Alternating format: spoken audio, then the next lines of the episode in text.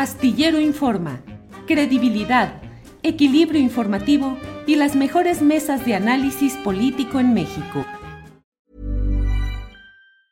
Ever catch yourself eating the same flavorless dinner three days in a row? Dreaming of something better? Well, HelloFresh is your guilt-free dream come true, baby. It's me, Kiki Palmer. Let's wake up those taste buds with hot, juicy pecan-crusted chicken or garlic butter shrimp scampi. Mm. Hello Fresh. Stop dreaming of all the delicious possibilities and dig in at HelloFresh.com. Let's get this dinner party started. I'm Sandra, and I'm just the professional your small business was looking for. But you didn't hire me because you didn't use LinkedIn jobs. LinkedIn has professionals you can't find anywhere else, including those who aren't actively looking for a new job but might be open to the perfect role, like me. In a given month, over 70% of LinkedIn users don't visit other leading job sites. So if you're not looking on LinkedIn, you'll miss out on great candidates like Sandra. Start hiring professionals like a professional. Post your free job on linkedin.com/achieve slash achieve today. Hábitat. María Silvia, buenas tardes. Hola, buenas tardes, Julio. Un gusto estar en tu programa. Igualmente, María Silvia, veo que tanto tú como yo estamos en las condiciones técnicas que sean necesarias. Gracias. Exacto. Sí, bueno. Estoy en un panorama muy urbano, aquí en un predio Tomí de la colonia Roma. Bueno, ¿cuál debe ser? María Silvia, ¿qué sucede? ¿Qué está pasando con este tema de este acuerdo que anunciaron de Airbnb y el gobierno de la Ciudad de México para los nómadas digitales? ¿Qué significa? ¿Cuál es el riesgo? ¿Qué es lo bueno? ¿Qué es lo malo? María Silvia. Sí, mire, en primer lugar, decirles que no hemos conocido el acuerdo, no se ha hecho público, eh, lo hemos solicitado a través de acceso a la información, por lo tanto, digamos, un poco estamos especulando sobre algunos puntos, pero eh, Airbnb ha intentado ya firmar acuerdos similares con otras 19 ciudades. Eh, está presente en la Ciudad de México Airbnb desde hace alrededor de siete años con un incremento eh, del 324% según datos del programa de ordenamiento territorial y con una concentración muy importante de los departamentos ofertados por la plataforma en pocas manos. Estamos en una situación muy diferente a la situación en la cual empezó, con la cual empezó Airbnb, de la famosa economía colaborativa que podría haber permitido a una persona rentar un cuarto, por ejemplo, sino que ahora estamos en su propia vivienda, sino que ahora estamos ya asistiendo a una concentración muy importante de algunos predios en o, o departamentos eh, en eh, una mano, por ejemplo, hay 200 según datos de Inside Airbnb. Entonces, una concentración ya eh, de lo que es obviamente la vivienda enfocada a nómadas digitales, un fenómeno que hemos visto sobre todo durante la pandemia. México ha sido un país muy flexible en relación a recibir personas de fuera y hoy Airbnb lo que quiere con el gobierno de la ciudad es incrementar y facilitar esta eh, situación, facilitar mayor llegada de nómadas digitales a la ciudad y desafortunadamente desde nuestro punto de vista, el gobierno de la ciudad ha aceptado este acuerdo eh, sin que exista realmente, nos parece, un diagnóstico claro eh, de lo que va a suceder con fenómenos que ya existen de forma muy evidente en la capital, como el de la gentrificación, efectivamente al cual tú hacías ya referencia. Sí, María Silvia, ¿nos harías favor de decirnos en qué consiste la gentrificación para quienes eh, eh, vamos llegando a ese concepto? Sí, digamos, el término es muy debatido en la academia. No me voy a meter, digamos, a, todos estos eh, jaloneos, por así, que, por decirlo, que existen. Se, se eh, por primera vez se utilizó en el siglo pasado por parte de una académica que analizó la situación de Londres en un inicio, una ciudad europea muy diferente, obviamente, a eh, la Ciudad de México en este momento, porque además hablamos de hace un siglo, que lo que fue que había una elitización de algunos barrios por parte de una población burguesa, el término gentrificación viene de gentry, que quiere decir burgués, que se movía de eh, una determinada zona a otra eh, en las centralidades, habitada por población eh, trabajadora, de menores recursos, por considerar que en estos lugares estaba viviendo mejor, estaban muy bien conectados, muchas veces estos movimientos se daban a partir de políticas de modernización de los barrios y entonces la población se veía sustituida por una de mayor capacidad adquisitiva. Obviamente hoy estamos en una situación en parte diferente, pero este concepto nos ayuda a hablar mm, todavía del cambio eh, de algunas zonas de la ciudad que efectivamente se debe a, en este caso, presencia muy importante de turistas, sobre todo del norte, que llegan a zonas muy centrales, eh, La Juárez, La Roma y ahora con este acuerdo con Airbnb, el centro histórico, y ahí encuentran una serie de servicios, una serie de situaciones que le parecen atractivos y deciden vivir ahí y lo que hace que poco a poco se incremente el precio de la renta, pero también el precio de los servicios, el precio del predial y que a largo plazo veamos un desplazamiento de la población que ahí vivía en un origen. María Silvia, parece que eso ya está sucediendo. Es decir, he leído muchos reportes de gente que dice que les están solicitando sus uh, habitaciones porque los dueños quieren convertirlo en residencias Airbnb. Hay reportes, eh, digo, nuestra compañera productora que hoy está de vacaciones, Adriana Buentello, alguna vez nos platicaba de que donde ella iba en la Roma, en, la Roma Sur, a comer unas gorditas muy sabrosas con salsa muy picosa, de repente regresó y le dijeron, ya no hay salsa picosa. ¿Por qué? Pues porque los clientes son extranjeros, la inmensa mayoría, y ya no quieren salsa picosa y además ya se le subió el precio al producto porque los extranjeros pagan más. ¿Cuáles son los impactos concretos que ya se están viviendo, María Silvia?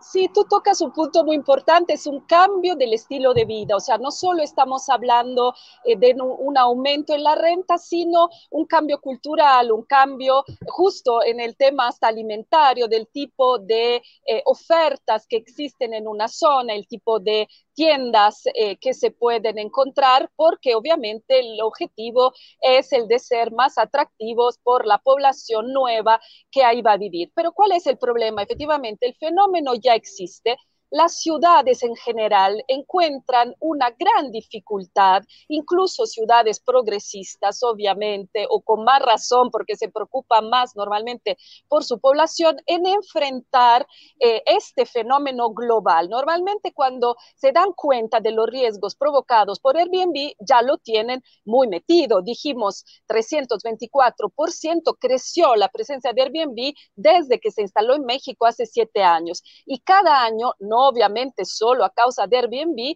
la ciudad expulsa 20 mil personas hacia afuera, hacia el Estado de México, personas que siguen trabajando en esta ciudad y otras 7 mil están eh, obligadas a irse a vivir a asentamientos precarios. Entonces, las ciudades como Barcelona, como París, como Nueva York, pero puedo mencionar muchas más eh, que se han dado cuenta de este fenómeno, quizás un poco tarde, pero cuando se han dado cuenta han decidido intentar implementar una serie de reglamentaciones para por lo menos frenarlo. Lo que nos preocupa es que hoy, desafortunadamente, en la Ciudad de México, por otro lado, sin una reglamentación clara y simplemente con un cobro que la ciudad hace del 5% sobre los ingresos eh, que las personas o las empresas eh, reciben gracias, digamos, a esta plataforma, con simplemente entonces ese tipo de eh, cobro que se hace incluso para equilibrar la situación de Airbnb a la de los hoteleros, por ejemplo, este es el objetivo real, pues abre las puertas de forma tan significativa a Airbnb.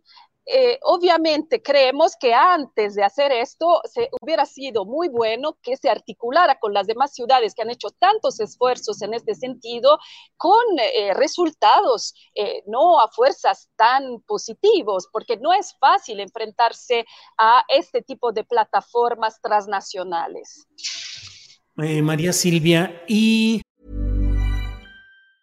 Ever catch yourself eating the same flavorless dinner three days in a row? Dreaming of something better? Well, HelloFresh is your guilt-free dream come true, baby. It's me, Gigi Palmer. Let's wake up those taste buds with hot, juicy pecan-crusted chicken or garlic butter shrimp scampi. Mm. Hello Fresh. Stop dreaming of all the delicious possibilities and dig in at HelloFresh.com. Let's get this dinner party started. Millions of people have lost weight with personalized plans from Noom, like Evan, who can't stand salads and still lost 50 pounds. Salads, generally, for most people, are the easy button, right? For me, that wasn't an option. I never really was a salad guy. That's just not who I am. But Noom worked for me. Get your personalized plan today at Noom.com. Real Noom user compensated to provide their story. In four weeks, the typical Noom user can expect to lose one to two pounds per week. Individual results may vary. En la experiencia que se tiene con un hecho real que ya existe, que es el de este eh, expansión de Airbnb en diferentes ciudades del mundo, ¿qué es lo que podríamos aspirar a que un gobierno como el de la Ciudad de México estableciera qué tipo de restricciones, qué debería de pedírsele o de imponérsele a una firma tan poderosa y expansiva como es Airbnb en el caso Ciudad de México? Sí, creemos que en general las políticas eh, no tienen que ser solo políticas puntualmente fiscales. Tendríamos que tener políticas que integralmente miren a un problema tan complejo como es el problema de la vivienda y la gentrificación en la ciudad, sobre todo pensando que tenemos en la Constitución el derecho a la ciudad y esta es la única ciudad que cuenta con un reconocimiento de ese tipo a nivel eh, local. Deberíamos pensar en medidas, eh, digamos, más allá del del caso concreto, de la situación concreta, en políticas de suelo que realmente permitan la permanencia de la población de menores recursos en esta ciudad, a políticas más amplias para realmente permitir eh, em, el acceso a la vivienda, control de los precios de la renta, una legislación inquilinaria que esta ciudad nunca ha tenido en su historia, a diferencia de otros estados, y podríamos seguir, digamos, con una serie de medidas que integralmente busquen enfrentar la problemática. En relación específica con Airbnb, que lo que quise decir, digamos, con la primera parte de mi respuesta es que no deberíamos verlo como una situación puntual sin mirar la complejidad más allá, digamos, de la plataforma. De todas maneras, creemos que se debería, por ejemplo, transparentar realmente en un registro las viviendas que son parte de Airbnb, que se eh, ofertan a través de la plataforma, incrementar eh, los impuestos, limitar el número de viviendas que en una cierta zona puede ofertarse en la plataforma para así buscar controlar el precio de la renta en esta determinada zona e incluso eh, establecer, por ejemplo, que se favorezcan la situación de las viviendas, digamos, de ofertar cuartos en vez que viviendas completas. Aquí la situación es totalmente al revés. Tenemos eh, ofertadas sobre todo viviendas completas, lo que hace que se incremente más el costo eh, de la renta. Hay ciudades también que han limitado los tiempos máximos en los cuales una vivienda puede ser ofertada por Airbnb, por ejemplo, 120 días, algunas ciudades. ¿Por qué? Pues simplemente para no hacerlo tan atractivo y para encontrar justamente una fórmula para limitar el crecimiento exponencial del precio del, alquiler en una ciudad donde no hay un límite a ese precio, ¿no? Eh, entonces, en fin, una serie de situaciones que se deberían contemplar para realmente enfrentar el fenómeno y algunas más puntuales. María Silvia, en esto hemos tenido mucho cuidado de no alentar la idea de mm, estigmatizar o pretender enderezar los dardos contra el turismo extranjero. Al contrario, bien lo sabes, en México hay una enorme hospitalidad y una disposición plena a incorporar a, gente de todo, de todo el mundo. Pero en este caso, sí te quiero preguntar esto concretamente y si estoy equivocado, por favor, eh, corrige para que se nos para erradicar esa idea. Lo que puede pasar con este tipo de plataformas en lo general es que llegue gente a disfrutar todo lo que es la ciudad, pagada por impuestos de sus habitantes naturales y asiduos sin que ellos paguen impuestos que permitan dar el mantenimiento, el seguimiento, la mejoría de esos servicios? Sí, claro, también podemos asistir a esto. Obviamente e, es positivo que la ciudad eh, logre, digamos, percibir el 5% de los ingresos de cada persona eh, para eh, o a través de impuestos, ¿no? O sea, de alguna manera podríamos decir, bueno, esa, esa es una forma para redistribuir, pero bueno, en primer lugar, no se cobra nada a la plataforma, hay una serie de irregularidades también que se podrían dar para que realmente este recurso se deposite donde debe de estar en fin. Pero sí, en general, a mí lo que más me preocupa es eh, también absolutamente en contra de eh, reflexiones xenófobas, pero sí me preocupa que quienes aquí eh, viven o quisieran vivir más bien, trabajan, hacen que esta ciudad funcione, no puedan permanecer en ella, sino que sean expulsados expulsadas. O sea, eso me parece muy grave, estos 20 mil personas que todos los días, eh, o todos los años, perdón, tienen que vivir afuera, pero aquí siguen trabajando. Son las personas de las cuales nos deberíamos preocupar. El propio programa de ordenamiento territorial que va a regir la ciudad para los próximos 15 años, cuando ya esté su versión definitiva, está visibilizando este problema, está diagnosticándolo. Esto es, eh, digamos, lo que más preocupa, parecería ser también quienes elaboraron eh, el documento. Por lo tanto, creo que habría que enfrentar eso. Claro, también lo otro es que lo que tú, lo que tú comentas podría suceder en un momento dado, ¿no? Es muy poco lo que realmente recibe la ciudad eh, para que podamos decir que no servirán los impuestos de los mexicanos y las mexicanas para seguir manteniendo lugares que serán gozados sobre todo por otras personas, ¿no? De otros países. Pero es cierto, no estamos en contra del turismo, no estamos en contra incluso de quienes tienen una vivienda en Airbnb, sí nos preocupa la concentración en general, no es un tema de mi tía, tu abuelita que tiene una casita, que la renta, no, no se trata de esto, se trata de la concentración, se trata de la financiarización de la vivienda, de, de gran máquina de inversión de cualquier país a eh, un bien en raíz que está quién sabe dónde a través de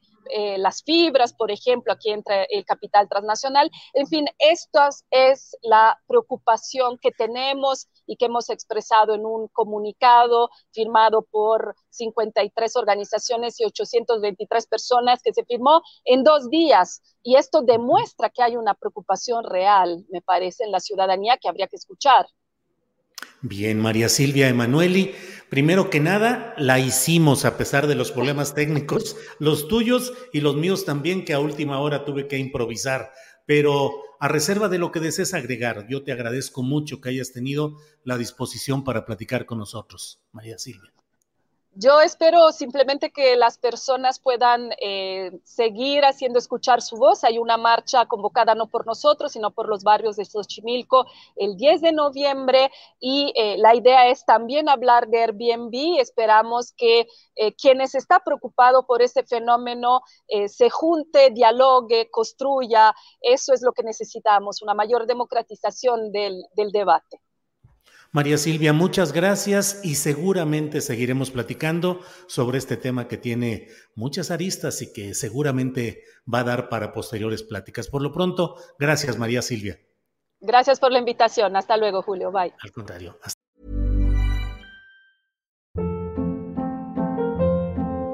Hold up. What was that? Boring. No flavor. That was as bad as those leftovers you ate all week. Kiki Palmer here, and it's time to say hello to something fresh and guilt-free. Hello Fresh. Jazz up dinner with pecan-crusted chicken or garlic butter shrimp scampi. Now that's music to my mouth. Hello Fresh. Let's get this dinner party started. Discover all the delicious possibilities at hellofresh.com. When you make decisions for your company, you look for the no-brainers. If you have a lot of mailing to do, stamps.com is the ultimate no-brainer. Use the stamps.com mobile app to mail everything you need to keep your business running with up to 89% off USPS and UPS. Make the same no-brainer decision as over 1 million other businesses with stamps.com. Use code program for a special offer. That's stamps.com, code program. Para que te enteres del próximo noticiero, suscríbete y dale follow en Apple, Spotify, Amazon Music, Google o donde sea que escuches podcast. Te invitamos a visitar nuestra página julioastillero.com.